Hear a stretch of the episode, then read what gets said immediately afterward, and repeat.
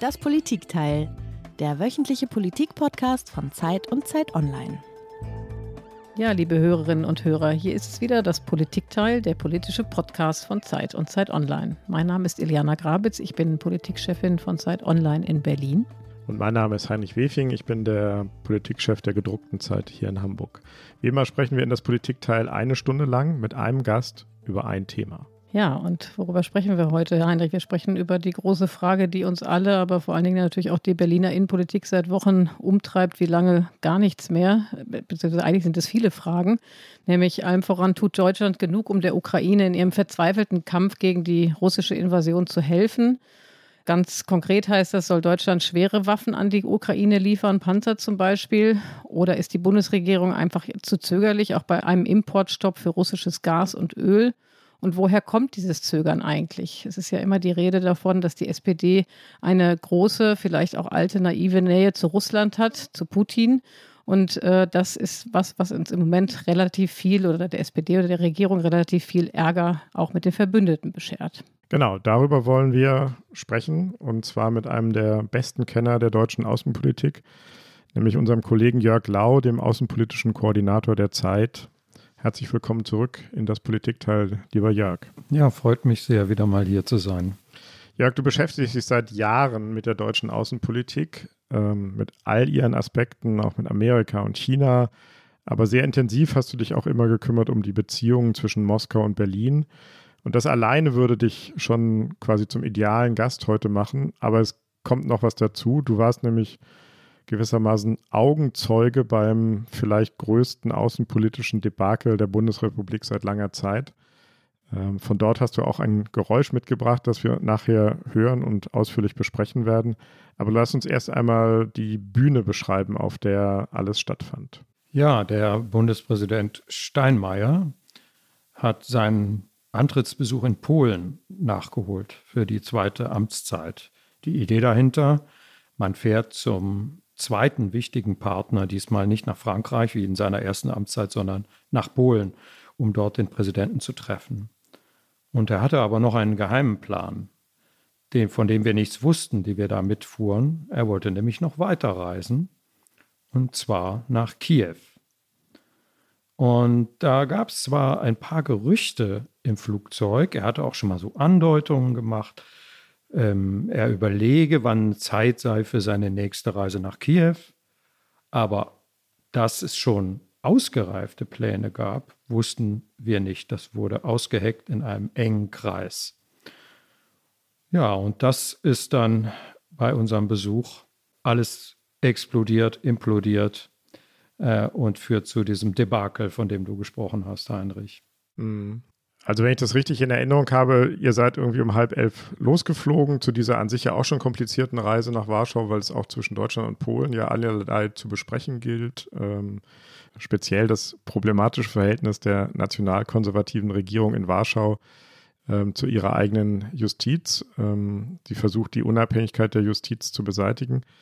Aber das war gar nicht das Problem bei diesem Besuch. Äh, zum klar kam es aus einem ganz anderen Grund und zwar während der Abschlusspressekonferenz mit dem polnischen Präsidenten Duda. Was ist da passiert? Genau.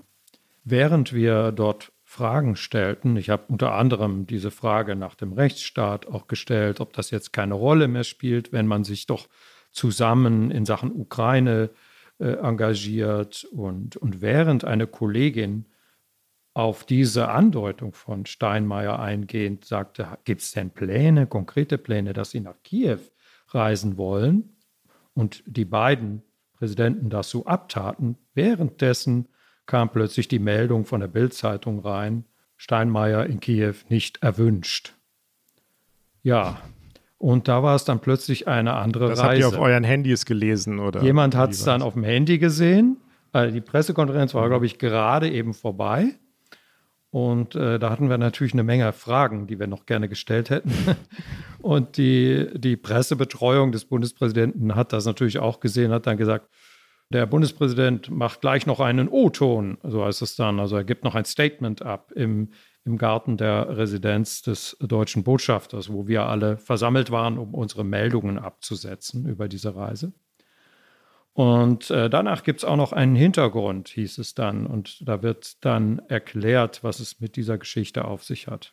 Und von diesem Statement hast du ein Video gemacht. Und von diesem Video gibt es einen Ton. Und diesen Ton hören wir jetzt einmal. Aufnahme? Ja, seid ihr soweit?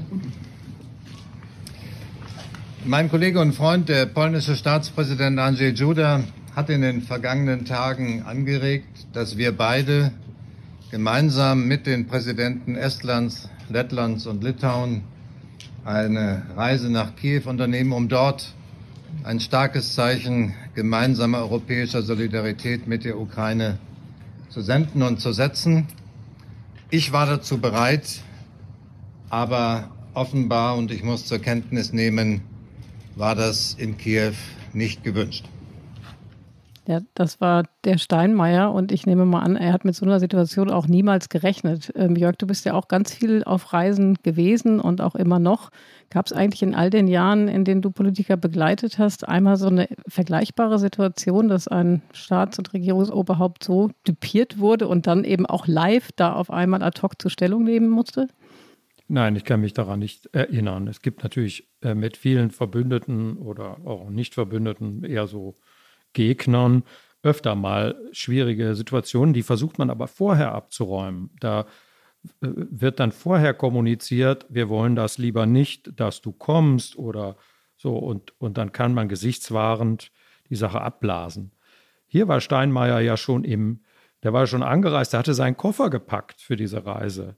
Das sollte dann am Nachmittag, sozusagen heimlich, wir würden zurückgeschickt als Delegation, sollte es dann weitergehen zur Grenze äh, an der Ukraine, äh, zur polnisch-ukrainischen Grenze und von dort mit dem Zug mit den Präsidenten der baltischen Staaten und dem polnischen Präsidenten weiter nach Kiew.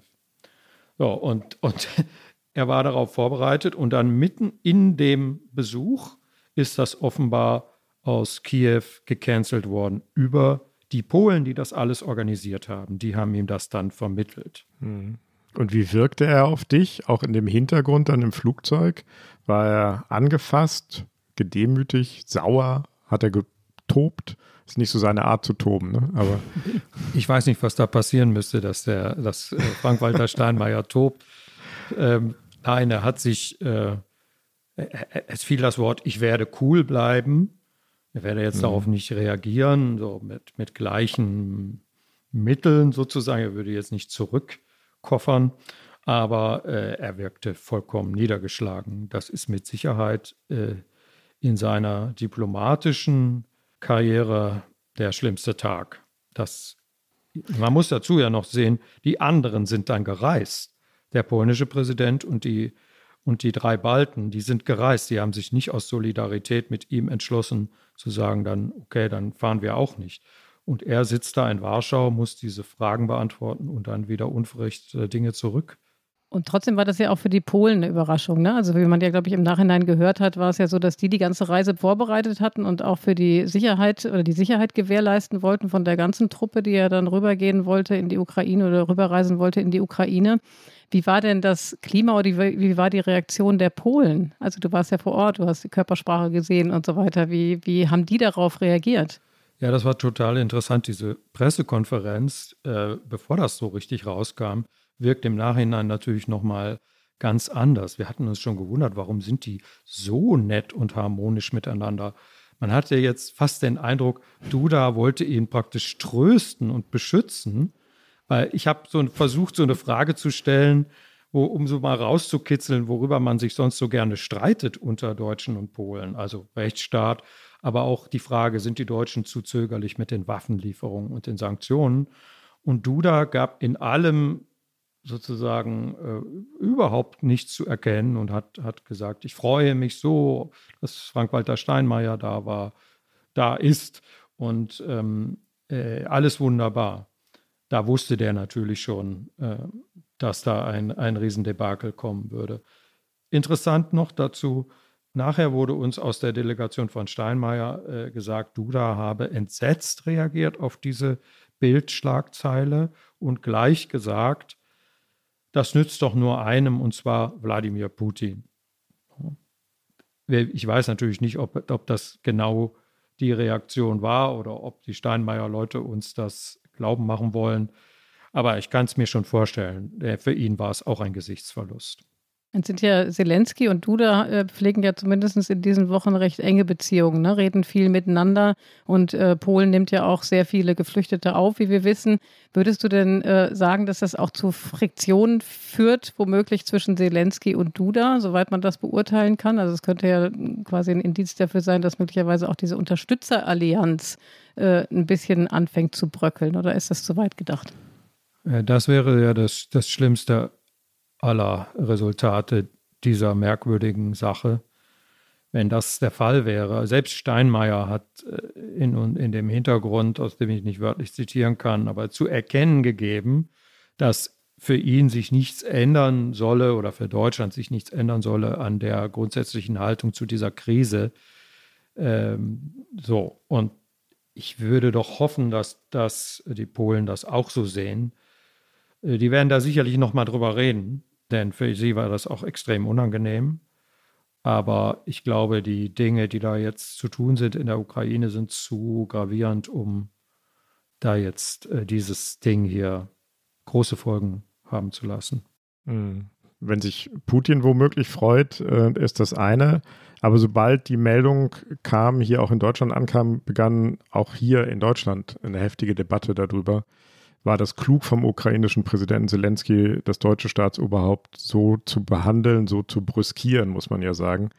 Viele werten die Ausladung äh, seitens Zelenskys als den einen Schritt zu viel. Andere wiederum äußern Verständnis dafür, dass Zelensky womöglich Steinmeier einfach keine Plattform bieten wollte, um sich als der große Unterstützer der Ukraine zu inszenieren in Kiew. Wie siehst du das? War das klug von Zelensky, so zu handeln? Äh, nach den üblichen Maßstäben der Friedensdiplomatie sicher nicht. Also das ist ein Verhalten, das eine Grenze überschreitet. Dennoch äh, finde ich, muss man sich fragen, ob dieser Maßstab hier der einzige ist, der da angelegt werden darf. Wenn man in Kiew sitzt und permanent neue Massaker bekannt werden, wenn es darum geht, ob die Russen sogar Chemiewaffen eingesetzt haben, wenn man vor dem möglichen Ende äh, der Ukraine als Staat steht, das die Russen herbeiführen wollen, dann ist es nicht so, hat man keinen Sinn für die üblichen geschmackvollen Umgangsformen. Vielleicht das ist mal das Erste, was man dazu sagen muss. Und ja, also ich glaube nicht, dass es schaden wird in dem Sinne, dass Deutschland jetzt nach diesem Affront wenig, noch weniger liefert, muss man ja sagen. Also das kann ich mir auch nicht vorstellen. Insofern muss man das äh, als einen Akt wieder die Üblichkeiten ansehen und sich fragen, was steckt da eigentlich dahinter? Warum machen die das? Warum machen die das, Jörg? Genau.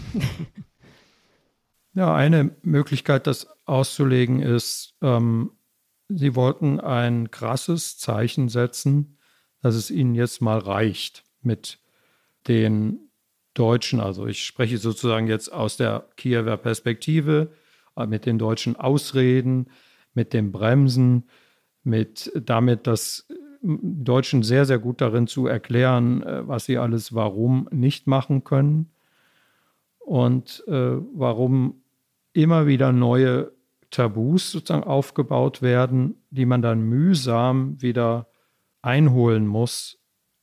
Und die Ukraine handelt halt aus einer Logik, dass sie keine Zeit hat für solche Spielchen. Sie braucht die berühmten schweren Waffen, über die jetzt diskutiert wird, jetzt in den nächsten Tagen, vor der nächsten Offensive. So, das ist vielleicht eine Deutung der Sache. Das fügt sich ja auch in das Bild, dass der Botschafter Melnik hier schon durch seine, seine, sein nicht diplomatisches Agieren hier in Berlin geboten hat, der überschreitet ja auch dauernd diese Grenzen de, des Üblichen. Und ähm, jetzt kam ja ein paar Stunden später heute, ähm, wir zeichnen heute am Mittwoch auf, das ist vielleicht die Information für die Hörerinnen und Hörer, damit man das zeitlich einordnen kann und gehen dann am Freitag, wird der Podcast äh, erstmals gezeigt, am Karfreitag oder geht on air.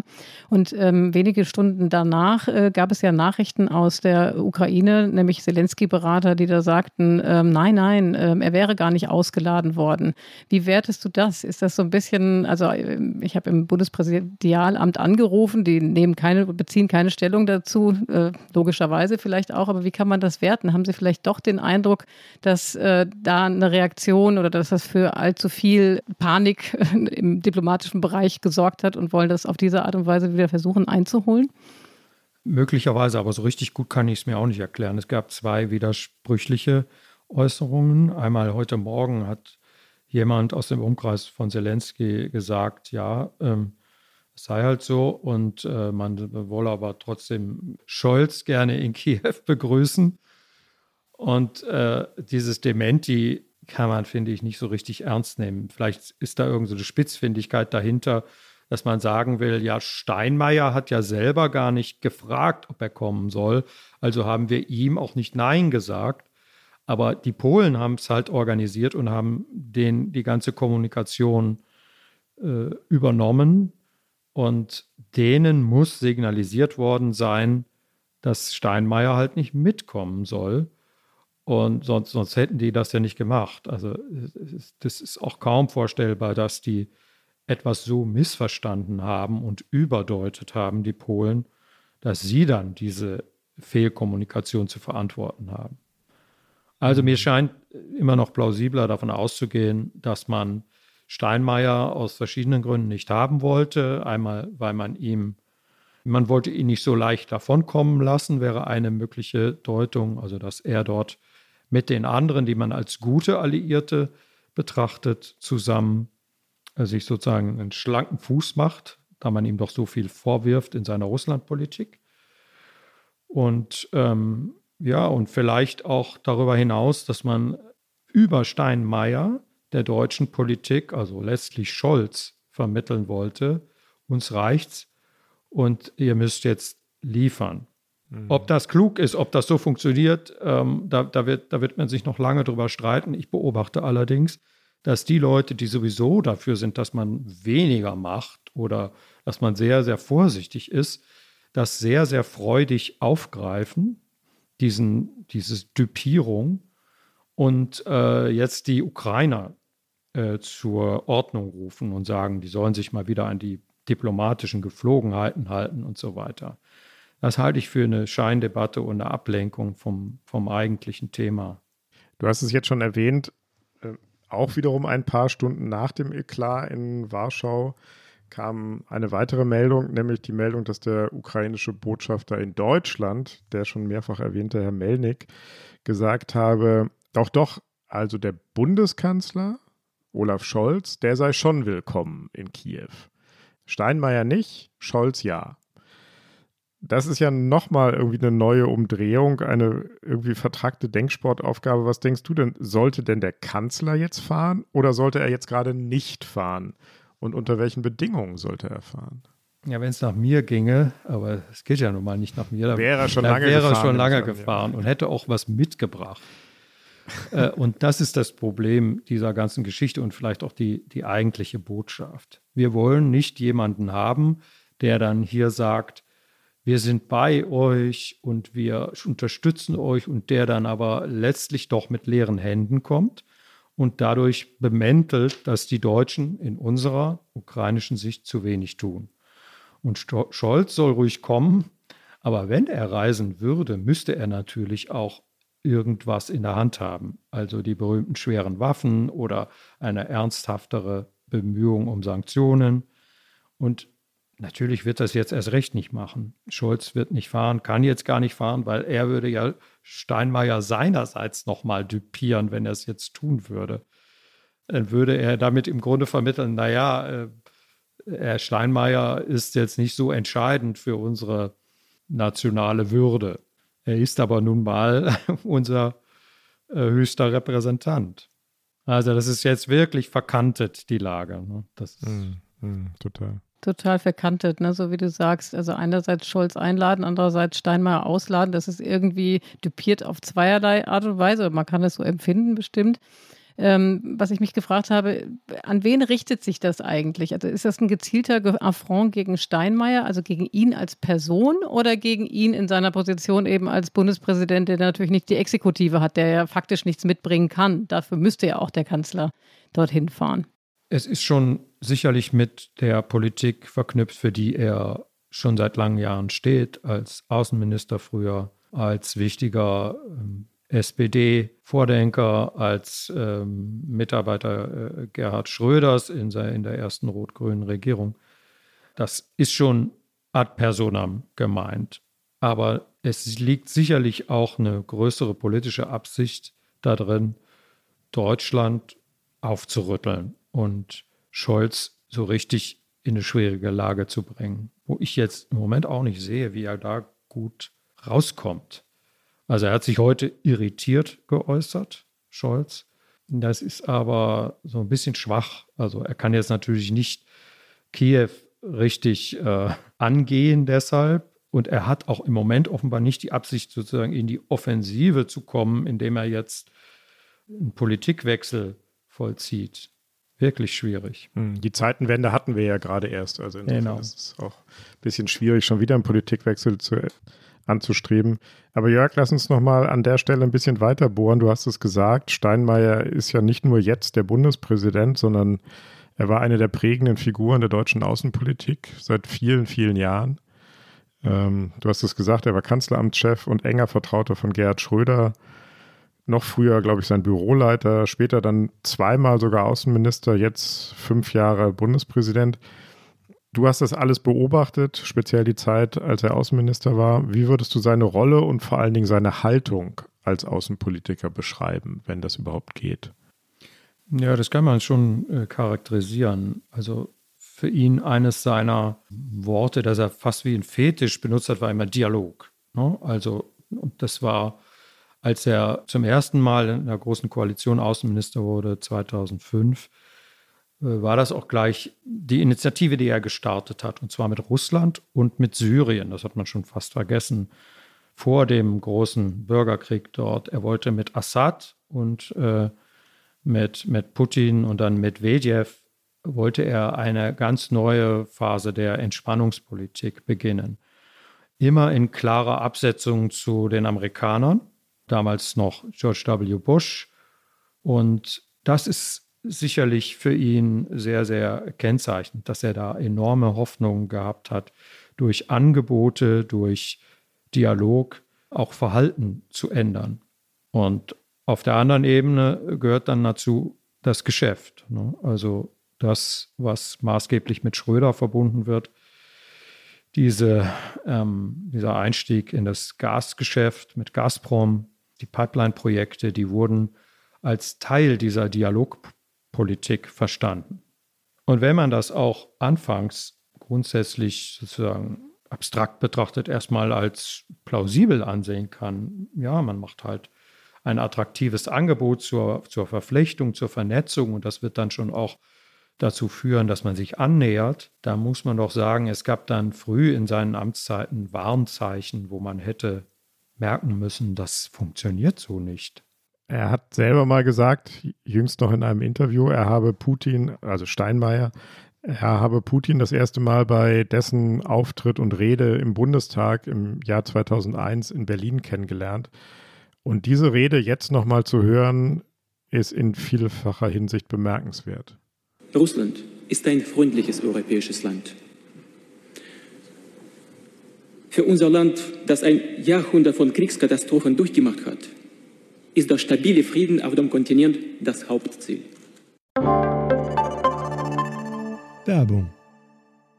Ich bin Dr. Robin John, Allgemeinarzt in Schönebeck. Das ist 15 Kilometer von Magdeburg entfernt und trotzdem zu weit, um hier Nachwuchs zu finden. Immer mehr Praxen im Salzlandkreis bleiben unbesetzt und Patienten haben lange Wege und noch längere Wartezeiten. Das muss sich ändern.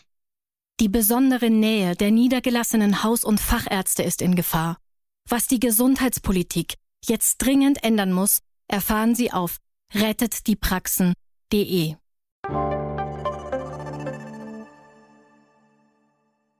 Putin 2001. Ja.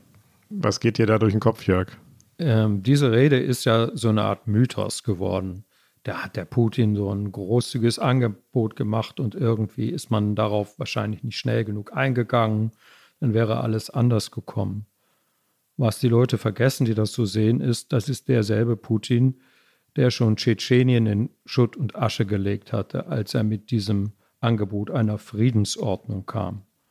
Dass bei ihm im Zweifelsfall Frieden ein Friedhofsfrieden ist und dass er seine Politik mit allen verfügbaren Mitteln brutal durchsetzt, das hat man da so ein bisschen ausgeblendet.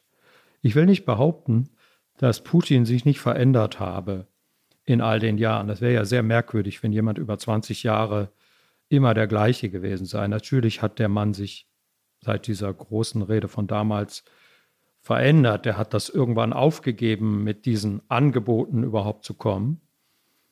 Aber man kann, glaube ich, nicht behaupten, dass man nicht schon damals hätte gewarnt sein müssen, dass es sich hier um einen Mann handelt, der mit aller Entschlossenheit Russlands Ziele, so wie er sie versteht, durchsetzen wird. Ich weiß nicht, äh, wie es euch ging. Also wir hatten eben in der Vorbereitung für die Sendung hatten wir quasi das Video gesehen von der von der Rede und da ist ja auch der Putin allein schon optisch und wieder wie er sich ja. bewegt und so weiter ein ganz anderer Typus Mann. Ne? Also kommt einfach auch viel verbindlicher rüber. Klar, man muss wissen, man musste damals schon wissen, was seine Vergangenheit äh, ausmachte, aber nichtsdestotrotz äh, habe ich in dem Moment gedacht, nee klar, also es war tatsächlich auch ein anderer historischer Kontext, muss man einfach so sagen. Jetzt hast du eben gesagt, der Steinmeier hat natürlich auch auf dieses äh, altvertraute äh, Modell Wandel durch Handel gesetzt ne? und auf Dialog und man kann natürlich auch daran glauben. Also das ist ja ein, ein, ein Prinzip, was wir im Umgang mit vielen auch problematischen Staaten eigentlich verfolgen. Und gleichzeitig hast du gesagt, dass es Warnzeichen gab, die man hätte sehen müssen. Welche waren das denn ganz genau? Ja, das war 2007, also in Steinmeiers erster Amtszeit, eine Rede auf der Münchner Sicherheitskonferenz, die ähm, damals für Furore gesorgt hat, weil Putin damals einen Frontalangriff auf die äh, freiheitliche westliche Weltordnung gestartet hat, die er im Grunde als einseitig, verlogen, und im Grunde auch äh, anti-Russland äh, gedeutet hat. Und das war schon ein ganz, ganz anderer Putin als der, von dem wir eben gesprochen haben. Das war einer, der, der extrem wütend war. Und ich will gar nicht äh, in Abrede stellen, dass der auch Dinge benannt hat, die man an der westlichen Politik dieser Zeit absolut kritisieren muss. Der Irakkrieg natürlich, dieses Riesendebakel, auch Afghanistan und so weiter. Aber man konnte schon sehen, dass der Mann ein Projekt hat, die Größe des Imperiums wiederherzustellen und dass der vollkommen fixiert ist darauf, dass der Westen ihn daran hindern will und dass es eine andere Ordnung geben muss, als die, in der der Westen dominiert. Ja, und kurz danach ist er dann in Georgien einmarschiert und hat zum ersten Mal Grenzen verletzt, die man in Europa bis dahin für unverletzlich hielte. Was ja auffällt, ist, äh, Steinmeier steht jetzt sehr in der Kritik für das, was er getan hat, auch für seine Nähe ähm, zu, zu Putin und zu Russland oder seine Überzeugung, dass man ähm, ein gutes Auskommen mit Russland finden müsse, wofür ja auch viel spricht. Es gibt aber ja viele andere, die das auch getan haben. Äh, Gerhard Schröder ist derjenige, äh, der das auch am weitesten getrieben hat und jetzt im Grunde nur noch zum korrupten Lobbyisten geworden ist. Ähm, aber es gibt auch andere. Äh, Matthias Platzek fällt einem ein, ähm, die Ministerpräsidentin von Mecklenburg-Vorpommern, Manuela Schwesig, die gerade mächtig Probleme hat mit einer Fake-Stiftung, ähm, die sie da äh, gegründet hat, um den Bau der Pipeline Nord Stream 2 zu befördern und andere mehr. Kriegt Steinmeier mehr ab, als er eigentlich im Vergleich zu den anderen verdient? Ist ja auch da ein Symbol, im Grunde eine Figur, auf die jetzt eingedroschen wird, obwohl es ganz, ganz viele andere gibt, die genau das betrieben haben, was er auch getan hat? Also ich würde es umdrehen und würde sagen, die anderen kriegen zu wenig ab. Äh, es, ist schon, es ist schon völlig berechtigt, dass diese in ihren Grundzügen gescheiterte Politik jetzt auch, auch reflektiert werden muss. Also was ich ihm hoch anrechne, ist, er hat dazu eine Tür aufgemacht. Er hat jetzt gesagt, er habe Fehler gemacht und das tue ihm leid und er habe zu lange festgehalten an dieser Pipeline und so weiter. Er habe sich getäuscht und dann kommt der Einschub, Komma, wie andere auch. Das ist sachlich richtig, aber so ein bisschen feige, dann gleich wieder auf die anderen zu gehen, die sich auch getäuscht haben. Da ist noch sehr, sehr viel aufzuarbeiten. Also viele müssen durch diese Tür durchgehen, die Steinmeier da aufgemacht hat. Einige von denen hast du schon genannt, Heinrich, Manuela Schwesig und diese Stiftung. Aber das muss man sich mal äh, wirklich vor Augen halten. Das ist eine Stiftung, die heißt Umweltstiftung, ist gegründet worden, um letztlich russisches Geld zu waschen von Gazprom. Und der eigentliche Ziel der Sache ist nicht Umweltschutz, sondern Sanktionen der Amerikaner zu umgehen und damit diese Pipeline fertig zu bauen, die schon seit Jahren und Jahren und Jahren kritisiert wurde von unseren sämtlichen Verbündeten. Und das ist für sich genommen schon eine, ein ungeheuerlicher Vorgang, dass eine Ministerpräsidentin so eine Stiftung gründet. Es hat im Ergebnis dann einen riesen Schaden angerichtet. Ich meine, was haben sich alle über Andi Scheuer aufgeregt und die Maut? Und, und hier ist eine Investitionsruine geschaffen worden, die 10 Milliarden gekostet hat. Äh, eigentlich ein Denkmal dieser gescheiterten Politik. Und äh, es ist, geht nicht nur um das Geld, es geht auch um den Schaden bei unseren Verbündeten. Und das, was jetzt auf Steinmeier zurückkommt, auch durch diese, diesen Affront, über den wir gesprochen haben, das ist die Wut, die sich da über Jahre und Jahre und Jahre aufgebaut hat, dass man nicht auf die Einwände gehört hat. Diese Pipeline war von Anfang an keine Brücke, wie Steinmeier immer gesagt, sondern das war ein Projekt gegen die Ukraine, zur Umgehung der Ukraine und eigentlich von heute aus betrachtet eine Art Vorbereitung für diesen Krieg. Du hast ja gesagt, äh, eigentlich ist es so, dass die anderen nicht genug Ärger abkriegen, ne? also dass es eigentlich der Ärger allen gleich gebühren würde.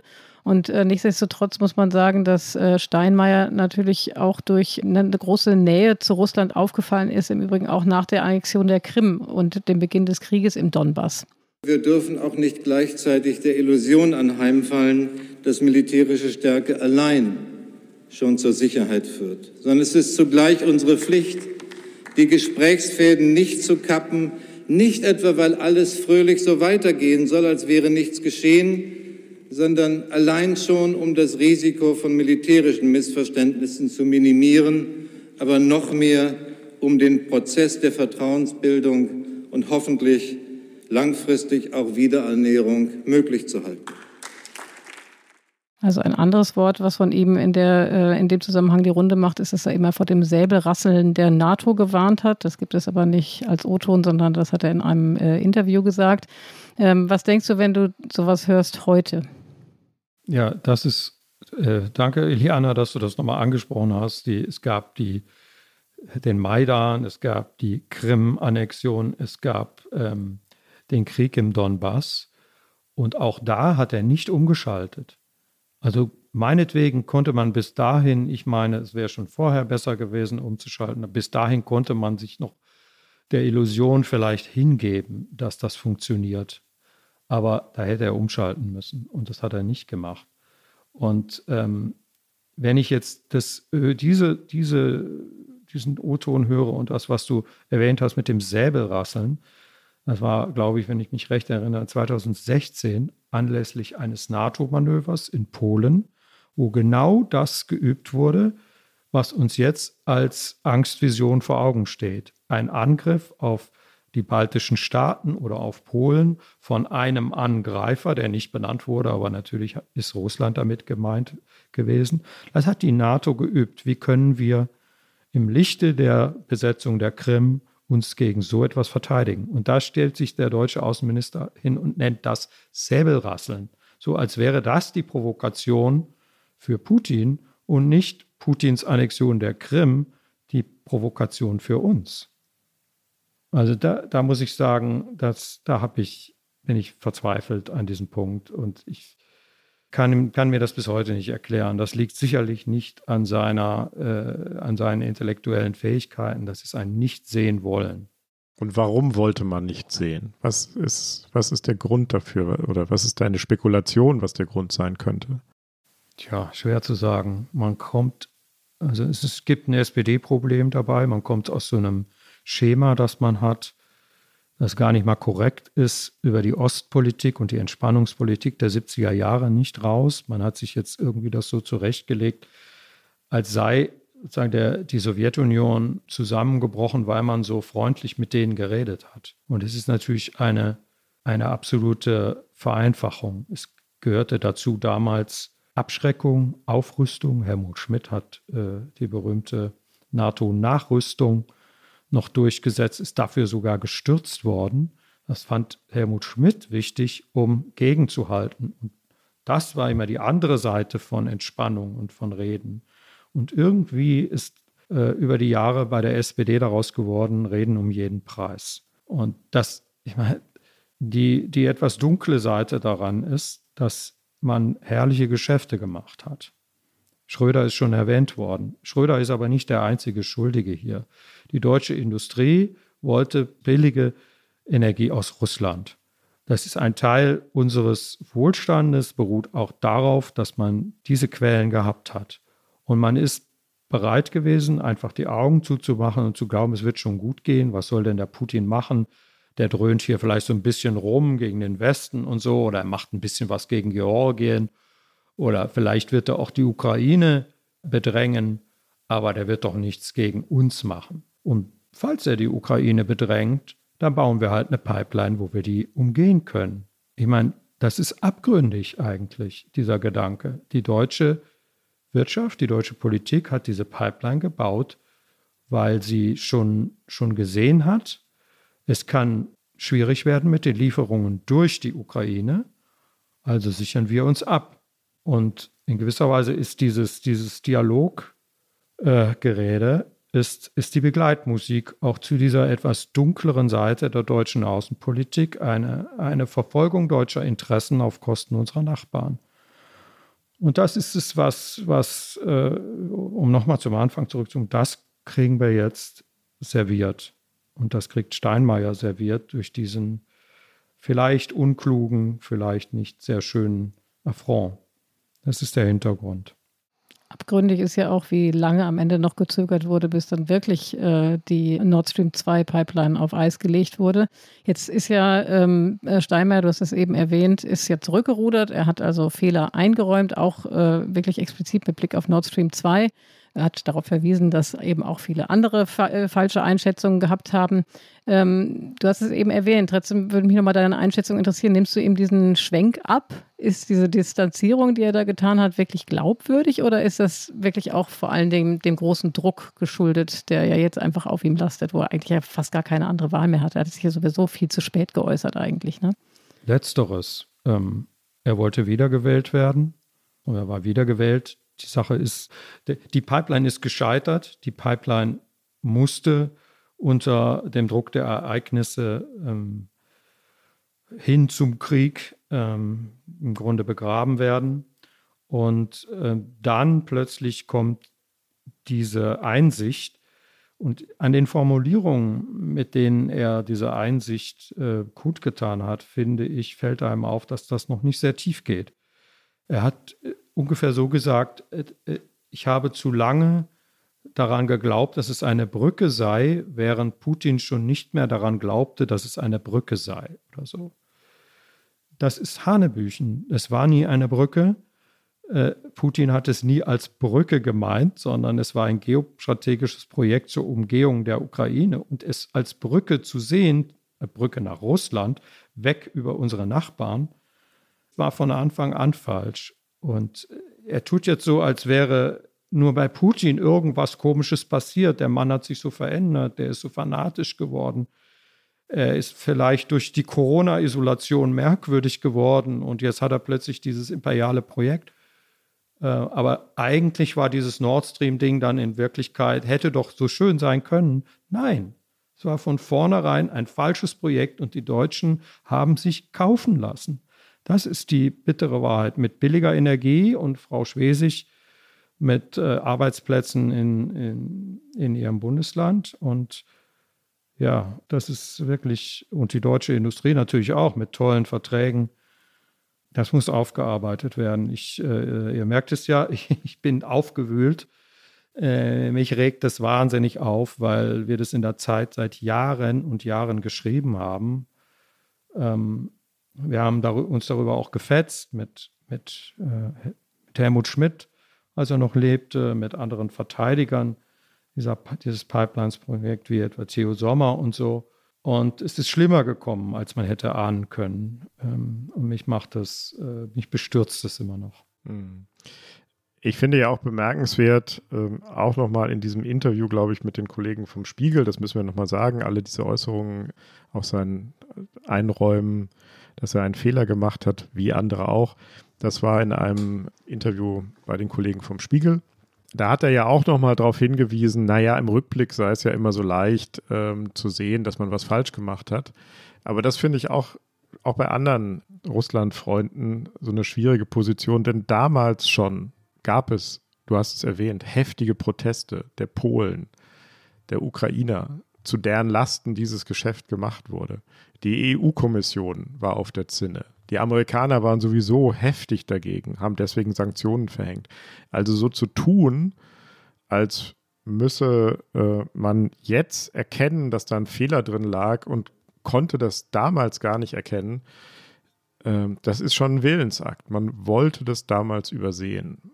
Und ich im Nachhinein habe ich manchmal auch den Eindruck, es spricht so eine gewisse, naja, vorsichtig formuliert, Nonchalance über die Interessen unserer östlichen Nachbarn die Polen und die Ukrainer, was deren Interessen angeht, ist nicht so wichtig. Unser Hauptinteresse ist eben Russland. Und das Merkwürdige daran finde ich, dass er in demselben Interview im Spiegel hat Steinmeier nochmal darauf hingewiesen, kein anderes Land habe ihn in seinem politischen Leben so sehr beschäftigt wie die Ukraine. Hm. Maidan hast du erwähnt. Ich frage mich, stimmt das? Und wenn es stimmt, steckt daran nicht auch eine gewisse Tragik? Ja, das kann man so sehen. Ähm, er hat sich vor allen Dingen seit 2014, seit äh, der Maidan, äh, in diesem blutigen Krieg, den die Russen dort im Donbass und dann mit der Besetzung der Krim äh, vollzogen haben, hat er sich sehr stark engagiert, um, um Frieden zu erreichen. Das würde ich auf der Habenseite sehen. Also es war richtig, dass die Deutschen, die Franzosen, die Schweden, die Polen sich da engagiert haben, um, um mit diesem berühmten Minsker Abkommen diesen damaligen Ukraine-Krieg zu beenden. Aber es steht halt auf der anderen Seite dieser Irrsinn, dass man danach, nachdem man gesehen hat, wie die Russen da vorgehen, einfach mit dieser Pipeline weitermacht. Wie gesagt, also mir, ist, mir fehlt wirklich dazu irgendeine plausible Erklärung hat man dann immer noch gedacht, die haben doch ein so großes wirtschaftliches Interesse, dann sich mit uns gut zu stellen, dass wir ihnen dann letztlich sagen können, bis hierhin und nicht weiter. Das wäre jetzt so eine optimistische Annahme. Ähm, wenn, wenn, wenn nicht doch eine dunklere Annahme richtig ist und die heißt, äh, das ist nun mal im deutschen Interesse, die deutsche Industrie will das, BASF sitzt uns im Nacken, die wollen dieses billige Gas haben. Und jetzt machen wir das und dann sorgen wir irgendwie mit so Workarounds dafür, dass es der Ukraine schon nicht richtig dreckig ergehen wird. Und man hat einfach nicht sich getraut zu denken, dass Putins Anspruch auf die Ukraine vielleicht weitergehen könnte als auf den Donbass und die Krim. Jetzt ähm, hast du ja und wir alle gemeinsam ja eigentlich ein sehr harsches, hartes Urteil über äh, Steinmeier gefällt. Ähm, ist das zu viel Belastung für den Bundespräsidenten oder vielleicht konstruktiv gefragt, was du nimmst ihm die Distanzierung, so habe ich dich verstanden, nicht wirklich ab, ja? Also das, er hat unter Druck reagiert, aber vielleicht ist der Sinneswandel noch nicht so richtig, hat er noch nicht so richtig stattgefunden. Was kann er denn tun? Was müsste er denn tun, um, wie ich finde, dann auch seinem Amt wieder gerecht zu werden? Weil das ist ja schon eine extreme hohe Bürde, mit der er jetzt unterwegs ist und das zu Beginn seiner zweiten Amtszeit. Ja, ich weiß auch nicht, ob das nochmal richtig gut wird. Das ist jetzt diese Geschichte, über die wir anfangs gesprochen haben, ist nicht allein das Problem, sondern dahinter versteckt sich dieser ganze Komplex, über den wir gesprochen haben, dieser Russland-Komplex. Der muss aufgearbeitet werden. Das betrifft viel mehr Leute als ihn. Meine Haltung zu ihm ist, ich sehe nicht, dass er irgendwie zurücktreten müsste. Er hat ähm, im Mainstream der deutschen Politik gehandelt. Er hat sich nichts äh, Schlimmes zu Schulden kommen lassen, außer einer Fehlleitung zu folgen und falsche Entscheidungen zu treffen. Und ich möchte ihn, das klingt jetzt so ein bisschen sarkastisch, aber ich möchte ihn als Mahnmal dieser gescheiterten Politik gerne noch weiter im Amt haben, damit das ähm, nicht sozusagen mit ihm, äh, Steinmeier äh, bereut und geht äh, sozusagen äh, aus der Politik raus und alle anderen sagen, so, jetzt haben wir aber ein Riesenopfer gebracht, jetzt gucken wir nur noch nach vorne.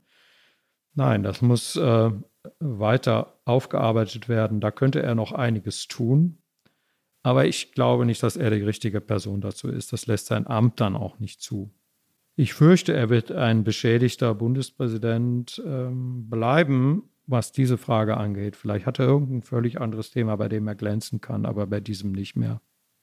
Ich glaube, das ist ein guter Moment, Heinrich, ne? damit wir mit unserer schönen äh, Rubrik aufwarten können. Absolut. Die Flop 5. Jörg, du warst ja hier schon mal zu Gast, ich weiß gar nicht mehrfach, aber mindestens einmal. Und wir fragen ja jeden unserer Gäste, bitten wir fünf Phrasen, Sätze, Klischees, whatever mitzubringen, die er oder sie eben gar nicht mehr hören mag oder die furchtbar nerven mit Blick auf das Thema, was wir besprechen.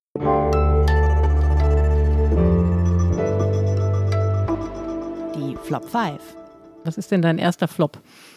Ja, das äh, nimmt Elemente wieder auf, über die wir schon gesprochen haben. Die erste Formel, die mich wahnsinnig nervt, ist, Putin hat uns getäuscht.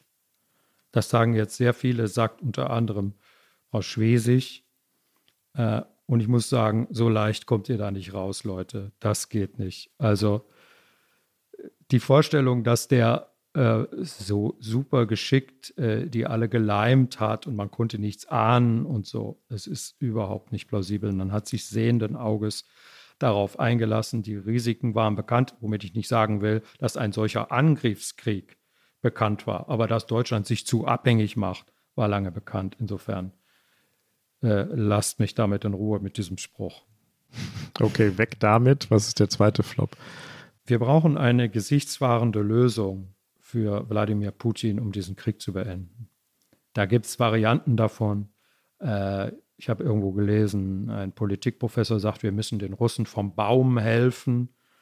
Äh, wir dürfen Putin nicht in die Ecke drängen und so weiter. Das ist alles dieselbe Denkfigur. Wir sollen uns als Deutsche womöglich überlegen, was könnte denn eine gute Lösung sein, bei der Putin äh, gut da rauskommt. Also ich bin auch nicht dafür, ihn absolut in die Ecke zu drängen. Das Argument, der Mann hat Atomwaffen, der ist vielleicht brandgefährlich, ist nicht völlig gaga. Aber wir sehen täglich, dass diesen Mann Gesichtswahrung im üblichen Sinne nicht interessiert. Im Gegenteil, der findet es vielleicht sogar gut, dass wir ihn fürchten und dass wir uns vor diesen Gräueltaten seiner Armee äh, äh, schlottern vor, vor lauter Angst und Entsetzen. Also diese, diese Gedankenfigur ist Blödsinn. Der Mann ist nicht mehr an Gesichtswahrung in einer Weise interessiert, wo wir ihm was anbieten können. Weil alles, was, wir, was, was vielleicht für seine Gesichtswahrung nötig wäre, können wir nicht anbieten. Also keine gesichtswahrende Lösung für Putin. Muss ja auch sagen, dass Zelensky hat dem Steinmeier auch die gesichtswahrenden Ausweg aus der ganzen Sache ähm, gut versemmelt durch seinen Move. Was ist denn dein dritter Flop? Es gibt keine militärische Lösung. Das wird auch immer wieder gerne gesagt und dann heißt es meistens hinterher, es gibt nur eine diplomatische Lösung. Dazu würde ich kurz und bündig sagen, dass es militärisch keinen Sieg für Putin geben darf, ist die Voraussetzung jeglicher Diplomatie. Also wenn die Ukraine diesen Krieg verliert, dann wird es keine diplomatische Lösung geben. Sie müssen in einer Weise gewinnen oder nicht verlieren. Sie müssen gestützt werden, sie müssen militärisch sich behaupten, damit die Diplomatie überhaupt eine Chance hat. Ist ja sonst eigentlich eine heitere Rubrik, aber das kriegen wir hier auch nur so zum Teil hin. Äh, was ist dein vierter Flop? Es zerreißt mir das Herz, was da in Mariupol geschieht. Das ist so ein Spruch, den man immer wieder auch von deutschen Politikern hört. Und ich kann das nicht mehr hören, weil dem keine entsprechende Handlungen auf der Ebene der Sanktionen oder der Waffenlieferungen entspricht. Und ich glaube, die Ukrainer können es auch nicht mehr hören.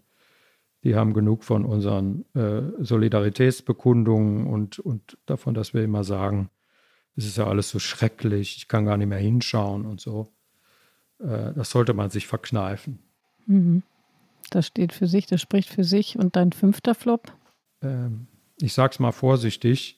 Ich hoffe, es wird nicht wirklich ein Flop, aber Zeitenwende ist so ein Wort, das ich auch schon nicht mehr hören kann. Da gilt dasselbe wie bei dem Punkt eben. Ich möchte es sehen, Leute. Und was ich bisher sehe, ist keine Zeitenwende. Das ist eine tolle Rede und das sind tolle Ankündigungen. Aber was darauf jetzt eigentlich folgt oder ob viel darauf folgt, ähm, ist im Moment echt nicht abzusehen. Was wird mit den versprochenen 100 Milliarden? Werden die wirklich für die Bundeswehr ausgegeben? Werden wir unser 2-Prozent-Ziel wirklich erreichen? Werden wir uns wirklich in eine, äh, außenpolitisch neu aufstellen und all das, was wir eben besprochen haben bei Steinmeier, dieses falsche Denken über Russlandpolitik, werden wir das wirklich verändern? Ich bin im Moment leider sehr skeptisch, sechs Wochen nach dieser großen Rede. Hm. Lass uns da mal weiterreden. Jetzt sind die Flop 5 durch. Du könntest sicherlich äh, noch 10 oder 15 weitere bringen in diesem Zusammenhang, aber lass uns da äh, mal weitermachen. Du hast es gesagt, Steinmeier ist nicht der Einzige, vielleicht auch nicht der Wichtigste. Der Wichtigste ist natürlich der Bundeskanzler. Ähm, aber da, alles das läuft ja im Grunde auf die Frage zu, ähm, lässt Deutschland die Ukraine im Stich? Helfen wir genug? Ähm, und das ist jetzt eine sehr globale und äh, allgemeine Frage. Was ist denn erstmal deine Antwort darauf? Ich würde nicht von im, im Stich lassen sprechen, aber genug tun wir auch sicherlich nicht. Das ist jedenfalls nicht der Eindruck in der Ukraine und auch bei sämtlichen östlichen Nachbarn nicht. Die, Was müssten wir mehr tun? Wir müssten sehr viel mehr tun, entweder bei den Sanktionen oder bei den Waffen. Bei beidem zu wenig zu tun geht nicht.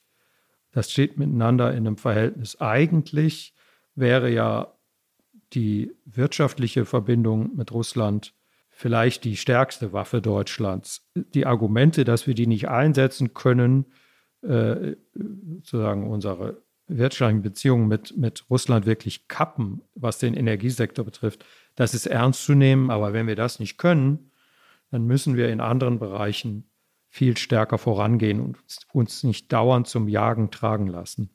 Das betrifft dann die berühmten schweren Waffen, über die jetzt geredet wird. Ich finde, die müssen wir liefern. Ich sehe nicht den Unterschied zwischen einer Flugabwehrrakete oder einer panzerbrechenden Rakete und äh, einem Panzer, so kategorisch. Das sind alles letale Waffen. Da sterben Leute, wenn die angewendet werden. Also, was ist das Problem? Du hast ja gesagt, du bist insgesamt sehr pessimistisch, was die Zeitenwende angeht. Aber jetzt mal ganz konkret, was die Waffenlieferung angeht, das ist ja was, was man zumindest jetzt ähm, starten könnte, auch wenn wir alle wissen, dass das unglaublich lange dauern würde, mehrere Wochen, bis sie dann tatsächlich ankommen und so weiter. Ähm, aber hast du den Eindruck, ähm, jetzt 24 Stunden, ich weiß nicht, wie lange es her ist, ich glaube ungefähr 24 Stunden nach, de, nach der Absage, nach der historischen Absage von Zelensky, die Ausladung von Zelensky an Steinmeier, dass das ein Gamechanger sein könnte? Also, dass das tatsächlich dazu führt, dass die Ampel möglicherweise auch den Druck auf Scholz so erhöht, dass der handeln muss? Wie pessimistisch oder optimistisch bist du da? Ähm, ich glaube, dass dieses Ereignis alleine nicht so viel bringt. Also ich, ich, ich merke, ich bin hier sehr, sehr äh, finster heute. ähm, äh, es kann sogar in eine andere Richtung gehen, dass man sagt, so diese unverschämten Ukrainer, die sollen uns jetzt mal äh, wirklich in Ruhe lassen. Wir tun doch schon, was wir können. Und was die da mit dem armen Frank-Walter Steinmeier angetan haben, äh, das, das, das reicht jetzt so langsam. Es gibt aber den, den Druck und darauf setze ich eher erstens von unseren Freunden und Nachbarn in Osteuropa, auch von den Amerikanern hinter den Kulissen. Und das ist positiv aus der eigenen Koalition von Abgeordneten, die da nicht so lange zuschauen wollen. Es waren jetzt gerade gestern in, ähm, in Kiew, nicht in Kiew, aber in der Ukraine, ähm, die führende Abgeordnete der Ampel und haben sich dort mit ihren Kollegen getroffen. Und die machen Druck, dass da mehr passieren soll. Also es, ist, es kommt hier nicht nur auf Kiew an, sondern auch auf die Debatte in unserer eigenen Politik. Und ich meine, das so, so soll es doch auch sein. Wir müssen das doch für uns selber begründen und uns nicht dauernd bedrängen lassen. Das geht hier um unsere Interessen und nicht nur um die der Ukraine. Der Streit um die Ausladung des Bundespräsidenten, der offenbart ja im Kern einen Mangel der deutschen oder insgesamt der westlichen Außenpolitik. Es werden immer wieder rote Linien definiert, ähm, aber wenn die durchkreuzt werden, hat das keine oder wenig Folgen. Das ist das Muster, das wir kennen von Obamas roter Linie in Syrien. Der sagte, wenn Assad, der syrische Präsident, Giftgas einsetzt, dann äh, intervenieren wir. Äh, Assad hat Giftgas eingesetzt, aber es gab keine Intervention.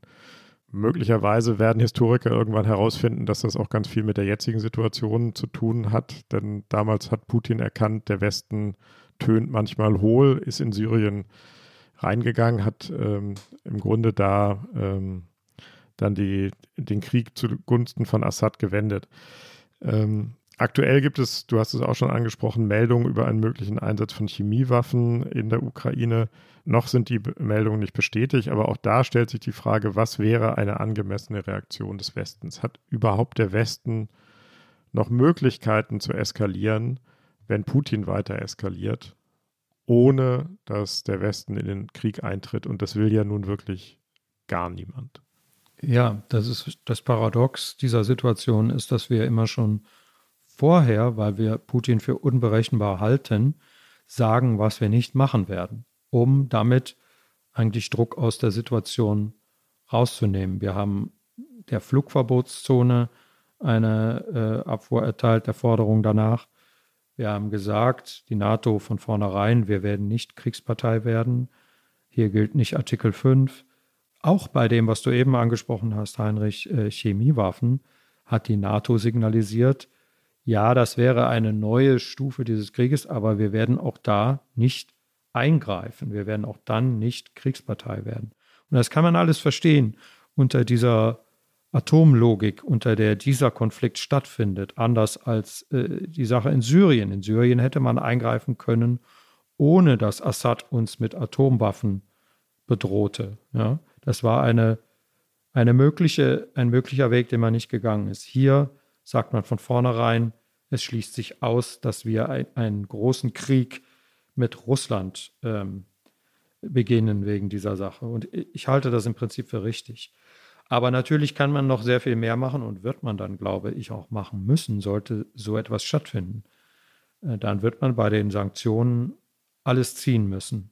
Ich glaube nicht, dass die Bundesregierung dann noch sagen kann, sorry Leute, wir können gerade nicht. Wir, wir brauchen noch zwei Jahre, bis wir raus sind aus dem Gas. Das, ist, äh, das hätte enorme Konsequenzen für Deutschland, aber ich glaube, es wäre dann nicht anders haltbar in so einem Fall.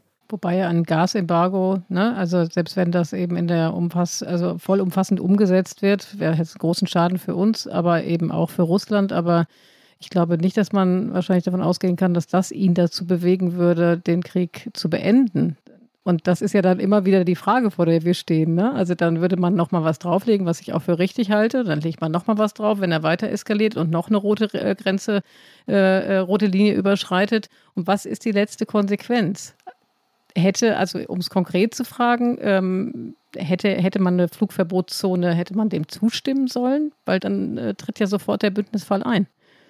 Also im Grunde, wenn man das, was du gerade gesagt hast, ne, dass man halt eben warnen, also nicht immer nur warnen äh, sollte, sondern eben auch drohen sollte und äh, sagen sollte, okay, wenn das passiert ist, passiert, dann reagieren wir entsprechend. Wenn man das aber tut, dann muss man dem ja auch Taten folgen lassen und dann wären wir ja rapzapp äh, quasi in dem Bündnisfall angelangt und äh, stünden möglicherweise am Beginn des Dritten Weltkriegs. Ja, das ist äh, richtig. Deshalb halte ich es prinzipiell auch für richtig, das auszuschließen. Ich glaube nur, man sollte ähm, sich nicht total darauf fixieren. Also was wir im Moment sehen, ist, dass Zustände in der Ukraine angerichtet werden von den russischen Truppen, die dem nahe kommen, was nach einem Atomangriff oder einem chemischen Angriff übrig bleibt von der Stadt. Also die brauchen eigentlich keine Massenvernichtungswaffen, um Zustände zu schaffen, die ganz ähnlich sind wie in solchen schlimmsten Szenarien. Also die können eine Stadt auch verwüsten, ganz ohne Atomwaffen. Und wir, wir, wir lassen uns, glaube ich, zu sehr davon bremsen, dass er dann diese letzte Option zünden könnte. Unter anderem jetzt ist das ja ein Argument von, von Scholz, keine schweren Waffen zu liefern, weil das könnte als Kriegsbeteiligung gesehen werden. Das finde ich nun wirklich Unsinn. Wir rüsten ja jetzt schon die Ukrainer aus. Wir, wir würden nur eine andere Waffenkategorie zur Verfügung stellen. Das würde überhaupt nicht diese Schwelle überschreiten, äh, die mit einer Flugverbotszone allerdings überschritten wäre. Denn da müssten wir direkt russische Stellungen angreifen, um unseren Flugzeugen diese Luftdominanz zu verschaffen. Also es geht schon noch wirklich sehr viel mehr. Es ist kein alles oder gar nichts in diesem Konflikt. Und das wird manchmal von denen, die nicht viel machen wollen, aber so dargestellt. Es geht nur alles oder gar nichts bei Sanktionen oder bei Waffenlieferungen. Bisschen mehr Fantasie darauf verwenden, was alles geht und nicht so sehr, was alles nicht geht und was es für schlimme Folgen haben könnte. Die müssen natürlich auch bedacht werden. Ja. Ich will nicht, dass man in irgendwas reinstolpert, aber wir haben sehr viel Fantasie bei den Szenarien, die dann dazu führen, dass wir lieber nichts machen. Ähm, das ist jetzt aber ein äh, äh, relativ et etwas hoffnungsfrohes Ende eines wirklich insgesamt recht düsteren Podcasts. Äh, lieber Jörg, das war ganz toll. Ich, also ich habe ganz viel mitgenommen. Vielen Dank für die Stunde mit dir, was du uns erzählt und berichtet hast. Ähm, vielen Dank an Sie, liebe Hörerinnen und Hörer, für das Zuhören. Wenn Sie Kritik oder Lob haben oder uns ein Thema mit auf den Weg geben wollen, was wir mal bearbeiten sollen, dann äh, melden Sie uns gerne an unsere E-Mail-Adresse daspolitikteil.zeit.de. Und in der nächsten Woche, Heinrich, bist du wieder in gewohnter Manier im Duo mit Tina hier am Start. Ja, ja, genau. Aber es hat mir auch großen Spaß gemacht, das mit dir zu machen. Danke dafür. Danke, Danke aber auch. auch. an Wenzel von den Pool Artists, äh, unserer fabelhaften Produktionsfirma. Großer Dank an Christina Plett, die äh, uns in dieser Woche bei der Recherche unterstützt hat und bei den Tönen. Und danke an Pia Rauschenberger, unsere Podcast-Patin von Online, die selbst auch regelmäßig im Podcast bei Zeit Online zu hören ist. Und vor allem natürlich dir. Vielen Dank, lieber Jörg das hat Spaß gemacht. Das war düster, das stimmt, aber das ist in diesen Zeiten, geht es nicht anders. Aber es war super interessant und ich habe auch ganz viel gelernt. Danke dafür. Danke für die Einladung. War mir ein Vergnügen. Dann sagen wir an dieser Stelle Tschüss. Tschüss. Tschüss. Ciao, ciao. Das Politikteil ist ein Podcast von Zeit und Zeit Online, produziert von poolartists.de.